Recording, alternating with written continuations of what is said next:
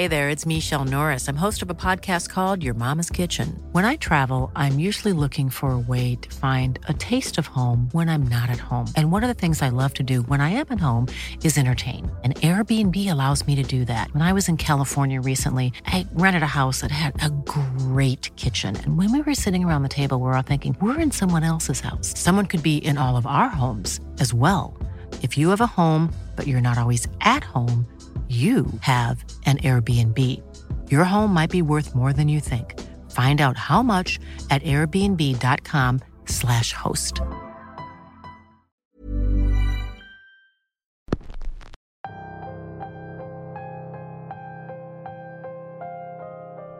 Bienvenidos a una emisión más de Radio Macabra, su programa favorito de la noche. Hoy, como cada miércoles, traemos una historia que seguro te sorprenderá todos en algún momento hemos escuchado historias como la que viene a continuación, pero pocos hemos podido llegar tan a fondo. La historia de hoy se titula El misterio de Julieta. Espero que les guste y nos los haga saber en los comentarios. Comenzamos.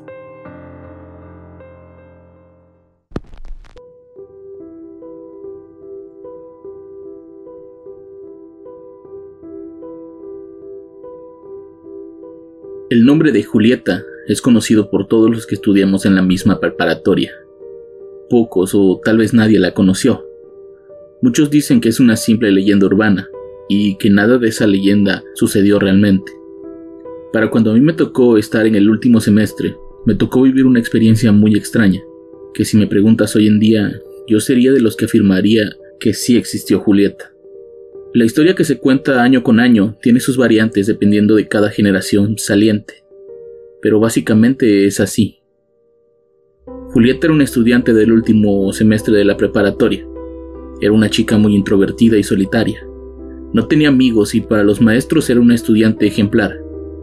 Quienes trataban de acercarse a ella por temas de escuela solo recibían negativas y tratos muy fríos de su parte. Además tenía una extraña fijación por pasar todos los recesos en el jardín botánico, hablando con las plantas y supuestamente cantando canciones extrañas. Si eres estudiante del área de biológicas, sabes de antemano que tu calificación depende del trabajo de campo realizado en ese jardín botánico.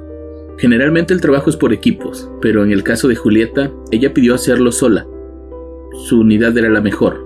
Sus plantas florecían bien, su césped se mantenía verde, Incluso logró dar algunos frutos en algunos de los árboles frutales que sembró. El resto de sus compañeros tenían unidades que no cumplían con los requisitos y supuestamente, en forma de venganza, los que iban a reprobar entraron una noche a la escuela y le prendieron fuego a todas las unidades por igual, haciendo que la calificación dependiera únicamente de un examen escrito y no de aquel trabajo de campo. La mañana en que se dio a conocer la noticia en la escuela, la más afectada fue Julieta, quien corrió al jardín y estuvo llorando todo el día sobre las cenizas de sus amadas plantas. A partir de ahí, la gente comenzó a conocer una cara diferente de Julieta. Ahora la chica se mostraba más agresiva y violenta con sus compañeros, hasta que un día, terminando un examen, encerró a todos en el salón, sacó un galón de gasolina de su mochila y comenzó a rociarlo por el suelo, con la intención de prenderle fuego a todos en su interior. La historia a partir de aquí tiene sus variantes. Unos dicen que después de ese evento la internaron en un psiquiátrico y otras dicen que ella huyó al darse cuenta de que estaba a punto de cometer una locura. La leyenda que nos cuentan termina con Julieta regresando la noche en que su generación festejaba la graduación, a quitarse la vida en ese jardín botánico, dejando en el lugar una especie de brujería o maldición, en la que nada de lo que se siembre puede crecer. Para bien o para mal, en la escuela han cambiado la tierra del jardín botánico varias veces, supuestamente por cuestiones de presupuesto y para mejorar las instalaciones. Pero muchos creen que es porque desde que Julieta maldijo el lugar, ningún proyecto se da a la perfección. Aquella leyenda desembocó en dos tradiciones que hasta el día de hoy se siguen llevando a cabo. La primera es la de ir a destruir las plantas del jardín botánico, justo un día antes del examen final, para que los que tengan una calificación reprobatoria tengan que hacer el examen escrito. La otra tradición tiene que ver con el día de la graduación. Para esta hay que tener un poco más de valentía. Hay que estar toda la noche esperando a que supuestamente el fantasma de Julieta se aparezca para hablar con sus amadas plantas. A mí, a mí me tocó cumplir con ambas. Cuando pasé al último semestre de la preparatoria, digamos que no era precisamente el tipo más amable o educado. Me gustaba llevarme pesado con la gente y me la pasaba retando a todos para probar un poco mi valentía. Me refugiaba en mi arrogancia para ocultar un poco mi inseguridad. Por eso es que cuando tocamos por primera vez el tema, fui el primero en ofrecerme para la broma de fin de curso. Si bien en cada generación hay alumnos que no están de acuerdo con la broma del jardín botánico, en mi generación era diferente. Todos llegamos ese semestre con la idea de no hacer absolutamente nada. Por eso, cuando yo me postulé para ejecutar la broma, todos aceptaron. Mis dos amigos más cercanos, Héctor y Juan, se ofrecieron a acompañarme. Tampoco tenían mucho que perder. Total, iban muy mal en la escuela. Durante el semestre hicimos como que trabajábamos. Incluso hubo algunos compañeros que en un principio se intentaron plantar algo, pero absolutamente nada florecía en ese lugar. Por extraño que parezca, las plantas que se ponían ahí terminaban muertas como si estuvieran en un panteón. La noche de la broma llegó, y mis dos amigos pasaron por mí. Ya teníamos todo preparado. Íbamos a rociar un ácido por todo el lugar para que las plantas que no estuvieran secas terminaran de hacerlo. También llevábamos un pico para sacar todo lo que estuviera enterrado, dejar todo el lugar hecho un asco. Si bien no era un plan tan audaz, al menos no íbamos a estar aburridos durante esa noche. Mientras caminábamos, Héctor parecía muy interesado en repasar la leyenda de Julieta. ¿Qué harían si estando ahí vemos a Julieta? preguntó. No mames, Julieta ni siquiera existió. Es una simple leyenda para espantar a la gente y que no destrocen el jardín año con año. Pero, ¿y si llegara a ser verdad? ¿Qué harían? Yo saldría corriendo, contestó Juan. ¿Y si por el miedo no te puedes mover? Pues entonces intentaría protegerme con el pico. No mames, a los fantasmas no les puedes pegar con un pico. Mejor hubieras traído un rosario, le contesté. A pesar de que la plática de mis amigos era por mera diversión, la pregunta de Héctor me dejó muy pensativo. ¿Qué haría si viera a Julieta en ese lugar? ¿Correría? ¿Me quedaría? ¿Rezaría? Uno nunca se pregunta qué haría en esos casos porque realmente uno nunca espera tener un evento como ese. Al menos yo no lo hacía. Llegamos a la parte trasera de la escuela. Todos sabíamos cómo entrar y por las noches era aún más fácil. Lo único que teníamos que hacer era esperar a que los guardias hicieran el cambio de turno. Casi siempre se quedaban unos 15 o 20 minutos platicando entre ellos y tomando café. Ese era el momento en que entraríamos y comenzaríamos la labor. Desde afuera podíamos ver el movimiento. Debido a que aquello ocurría año con año, una de las casetas de vigilancia estaba a un costado del jardín botánico. Por eso era importante esperar a que no hubiera nadie. De pronto vimos al vigilante salir de la caseta y caminar con rumbo a la dirección. Entramos y corrimos hacia un pequeño cuartucho en el que guardan las herramientas y se conecta la manguera. Una vez ahí comenzamos a llenar las regaderas manuales con el ácido que llevábamos para comenzar a esparcirlo.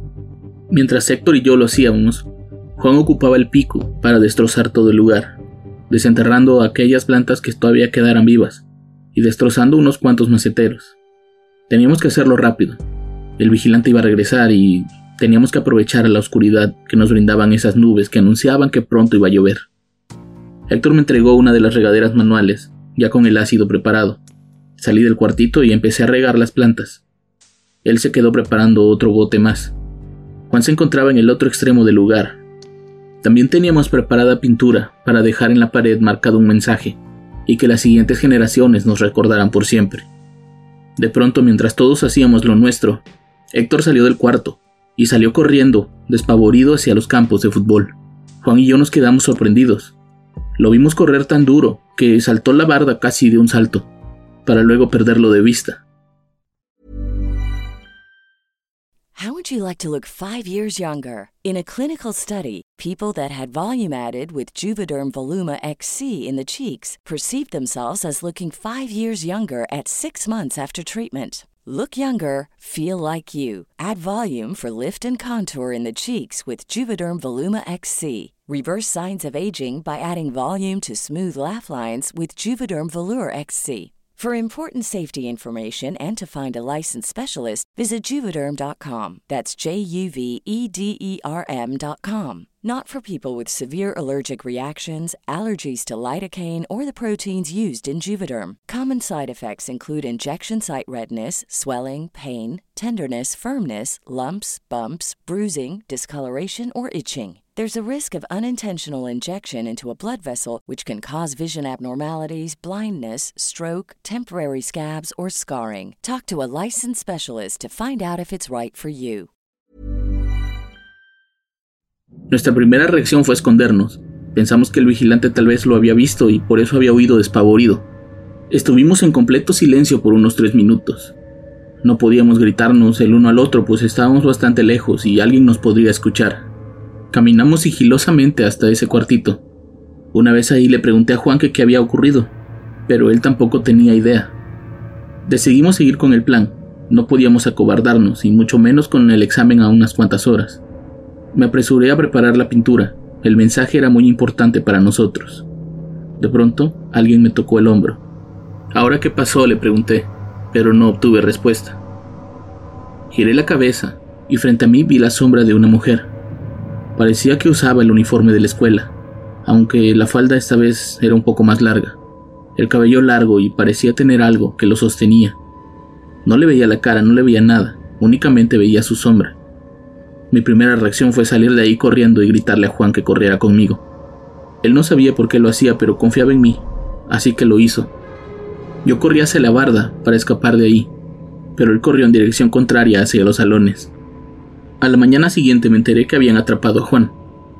Los vigilantes lo encontraron en un salón de clases llorando y pidiendo ayuda.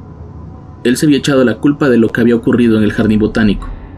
No había dicho nada más. Hasta ese momento no nos había involucrado ni a Héctor ni a mí. Héctor y yo sabíamos que si Juan hablaba nos podían expulsar, por lo que fuimos a verlo al salir de la escuela. Esa tarde Juan nos confesó que cuando vio la figura de esa mujer, corrió a esconderse a los salones. Entró a un salón y trató de ponerle llave. Cuando por fin pudo cerrar, se dio cuenta que estaba acompañado. Julieta sí existe, nos dijo, y por alguna razón está esperando en el jardín. Juan terminó salvándose de la expulsión, pues sus padres terminaron pagando todo lo que él había destrozado. Aún así no tenía derecho a graduarse con nosotros. Si bien no habíamos cumplido la broma cabalidad, había salido bien terminamos haciendo un examen escrito y pues por alguna razón eso nos ayudó a todos. Pero en mi mente solo estaba otra cosa. Tenía que cumplir con el reto de la noche de graduación. Pero una semana antes de ese evento, la familia de Juan tuvo un accidente en el que murieron tres personas, incluidos mi mejor amigo. Extrañas cosas estaban pasando a mi alrededor. Constantemente soñaba con Juan en ese jardín botánico. En la pared del jardín había mensajes escritos no parecían escritos por él.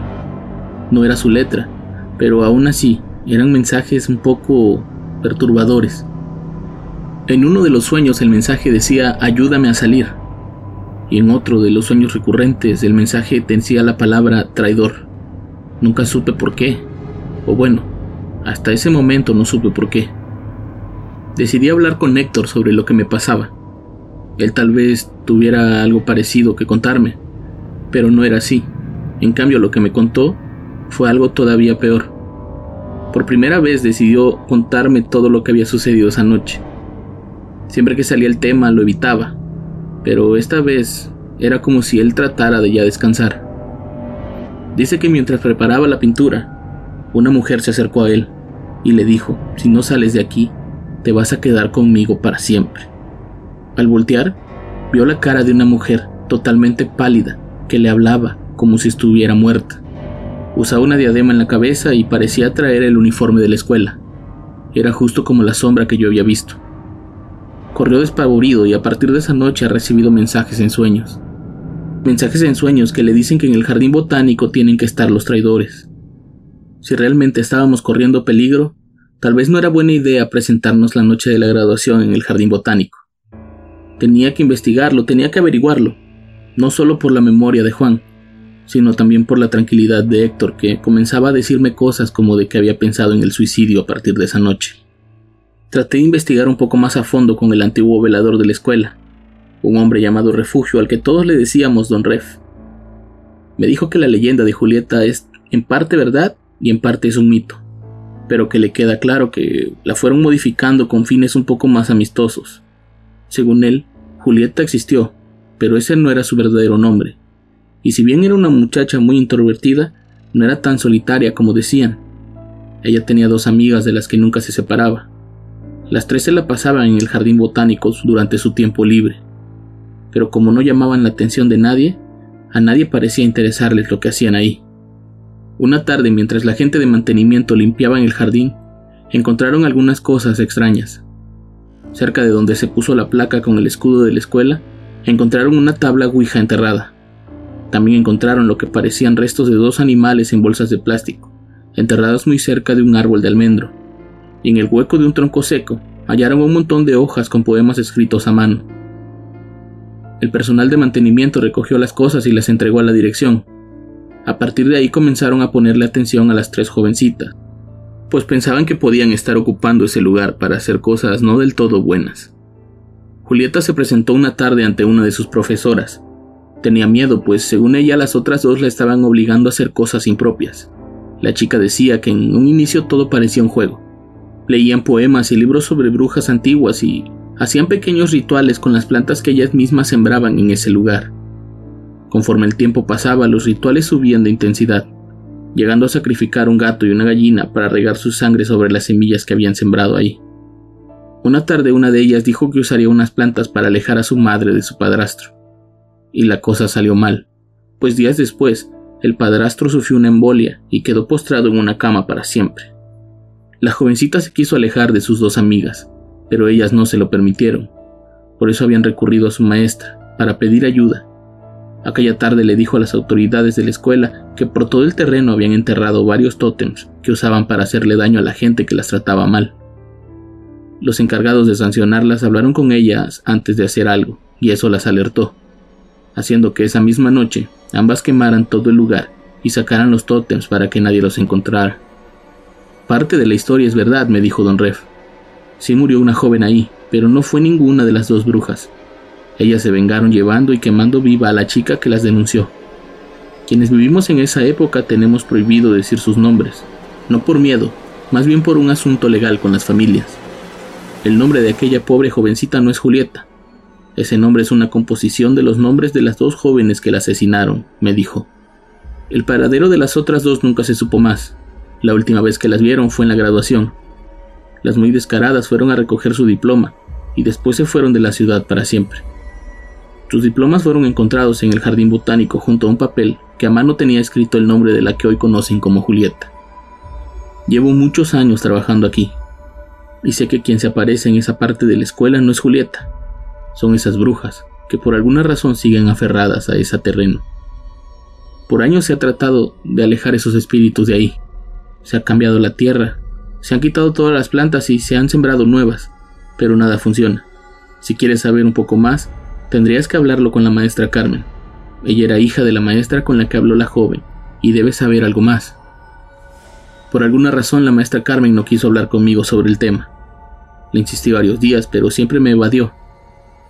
Llegó la noche de la graduación y yo no me sentía nada bien. Héctor no había ido, y con la muerte de Juan no me sentí con las ganas de celebrar nada. Algunos compañeros se sentían igual. Vamos a cumplir la hazaña. No vamos a ser la primera generación en faltar a la tradición, me dijeron unos cuantos. Un poco empujado por mi ego y por mi supuesta valentía, acepté. Llegamos cuatro, los más temerarios, Entramos por donde lo hice la vez anterior y sabiendo que esa noche los vigilantes estarían en la entrada cenando, entramos a la escuela como si nada. Nos quedamos en el campo de fútbol.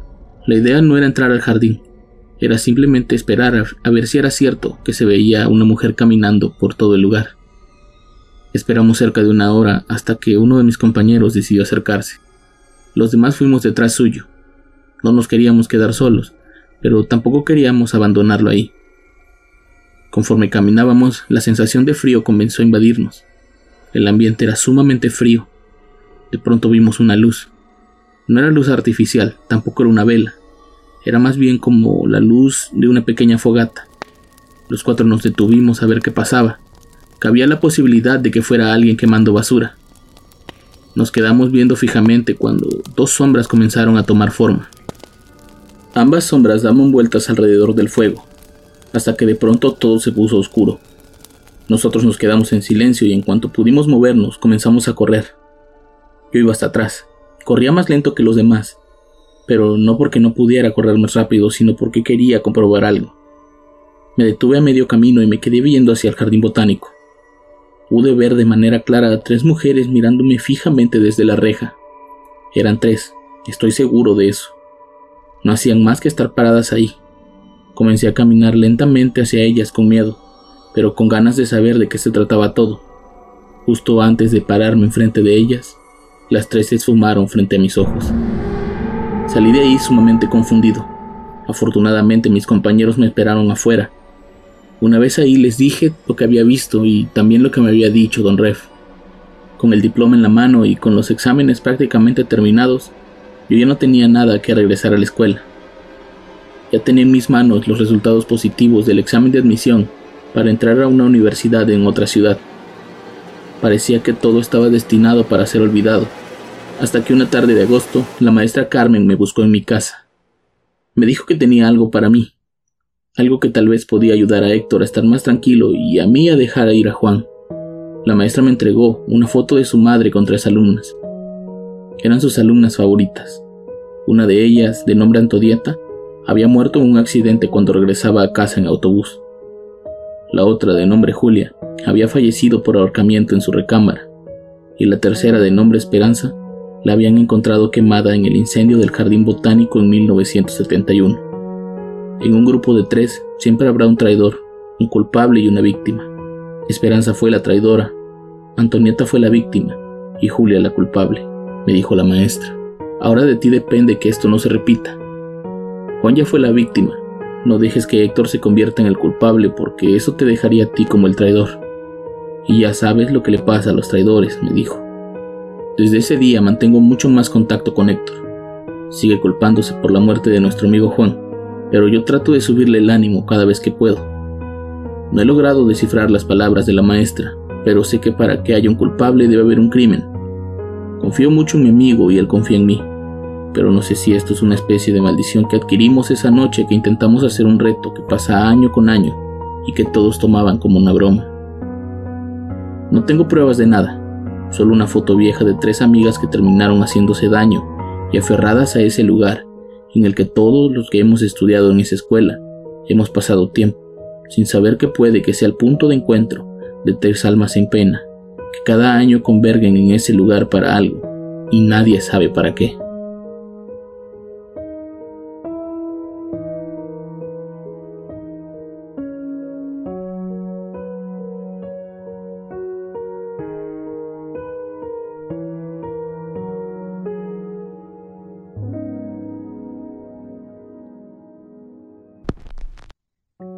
La próxima vez pongan más atención a las historias que se cuentan en las escuelas.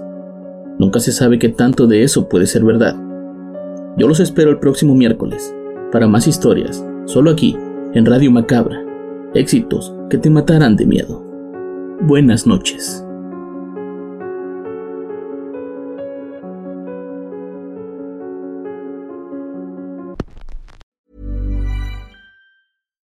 If you're looking for plump lips that last, you need to know about Juvederm lip fillers. With Juvederm Volbella XC and Juvederm Ultra XC, your lip look, whether it's subtle or bold, can last up to one full year with optimal treatment and no additional maintenance. Find a licensed specialist and see if it's right for you at juvederm.com today. That's J U V E D E R M.com. Add fullness to lips in adults over 21 with Juvederm Volbella XC or Juvederm Ultra XC. Do not use if you have severe allergies or a history of severe allergic reactions, or if you're allergic to lidocaine or the proteins used in Juvederm. Tell your doctor if you have a history of scarring or taking medicines that decrease the body's immune response or that can prolong bleeding. Common side effects include injection site redness, swelling, pain, tenderness, firmness, lumps, bumps, bruising, discoloration, or itching. As with all fillers, there's a rare risk of unintentional injection into a blood vessel, which can cause vision abnormalities, blindness, stroke, temporary scabs, or scarring. For full important safety information, visit juvederm.com.